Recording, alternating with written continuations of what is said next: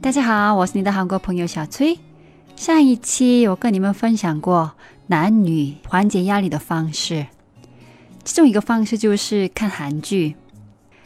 二零一九年从《天空之城》开始，拍了不少的风格迥异的精彩韩剧。通过韩剧，我们可以了解韩国社会的变化，我们的三观在变，关心的话题在变。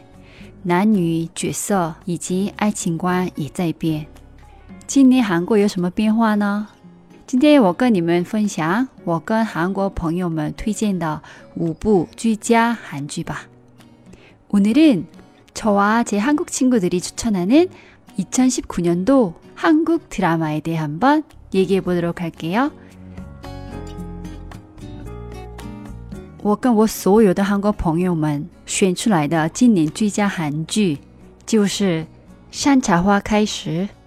有些朋友们说，特别是妈妈们说，这部就是他们人生中的韩剧。这几年比较流行把几种风格元素放在一部韩剧里。这部韩剧就是关于爱情、悬疑以及人生哲学的韩剧。看完就明白很多人生的道理。这部韩剧越看越精彩。刚开始这看起来像一部很普通的爱情韩剧，但后面的每一集都让我们感动的哭，让我们开心的哭。刚开始在韩国也没有受到很多人的关注，第一集的收视率才六点三，最后一集的收视率。最高达到了百分之二十三点八，这是跟今年年初最受欢迎的韩剧《天空之城》一样的收视率。总共有四十集。中国朋友们听到，哎，四十集，哎呀，那太长了，我就不看了。但其实是二十集，因为在韩国播放电视剧不允许中间播广告。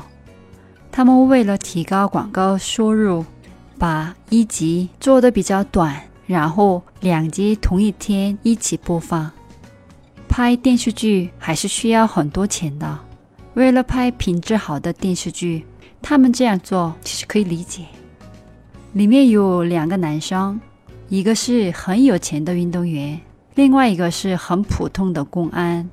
你让我选一个，我会选那个普通的公安。现在很多韩国女性喜欢又单纯又简单、只爱我的男生，估计是因为很多女性现在自己有能力。这个世界缺的不是钱，缺乏的就是真爱。我有一个梦想，为就像这位女主人公一样的为父母做一些事情。我不觉得他们可怜，我觉得他们很伟大。现在有老公养孩子都很难，但这些女性敢一个人生孩子，有这种胆子的女性想做什么，我觉得她们都可以做得到。我想支持她们。长话短说，《山茶花开时》就是很韩国的电视剧。你想了解韩国和韩国人，你们看这部就够了，我都不用继续讲韩国你是谁了。我把这部韩剧强烈推荐给喜欢《请回答一九八八》的朋友们。但可惜的是，《山茶花开时》这部韩剧的字幕真的太不准了，那翻译的不好就不好看。你们能不能推荐这部韩剧翻译好的平台呢？第二部韩剧就是《耀眼》。也有几种不同的风格和元素，里面有科幻、幽默、温暖、爱情以及人生的哲学。总共有十二集，第一集的收视率才三点二，最后一集的收视率达到了百分之九点七，翻了三倍，很不容易。而且豆瓣评分是九点零分，算是挺高的了。现在的韩剧里，不管是男主角还是女主角，都是跟我们一样的普通老百姓。我们已经明白，这个世界没有那么多白马王子，而且跟那些白马王子在一起不一定是好事。因为成长环境不一样的人在一起，其实很难相处的。而且物质上的东西不能让我们幸福。这部韩剧就像童话一样，感觉不现实，但其实很现实。感觉是讲现在，但讲的可能是我们的未来。反正这部韩剧不能用一句话来形容。长话短说，要言。这部韩剧通过科幻讲现实，哎，你们就去看吧，不会后悔的。我们推荐的第三部韩剧就是《德鲁纳酒店》，总共有十六集。这部韩剧里有科幻、鬼、爱情、时尚、死后世界以及人生的哲学，题材很新颖，而且。看完这部，你就不会怕鬼了。如果你好奇过死后世界，值得去看，你会喜欢的。里面有我喜欢的两个演员，IU 和吕正九。我看完我的大叔后，就喜欢上 IU 了。这次看完《德鲁纳酒店》，她就成为我最喜欢的九零后的女演员。以后他演的韩剧我都会去看。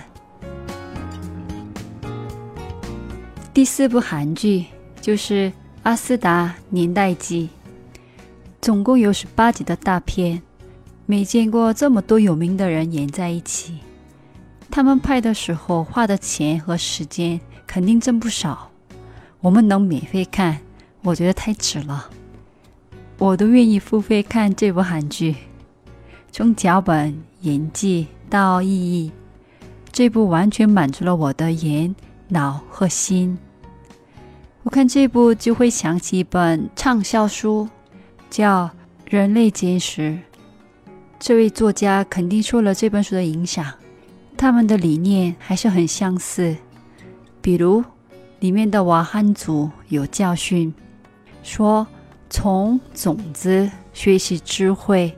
但不要去种，跟动物们沟通交流，但不要养。听起来有点奇怪，但其实人类本来是游牧民族。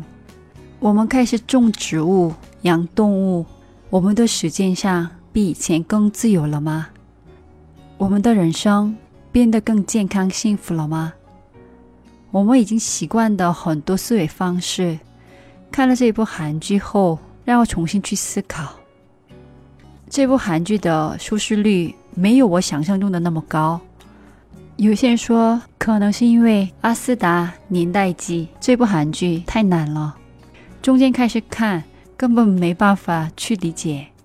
那我们从第一集开始看就可以呀，我觉得不难。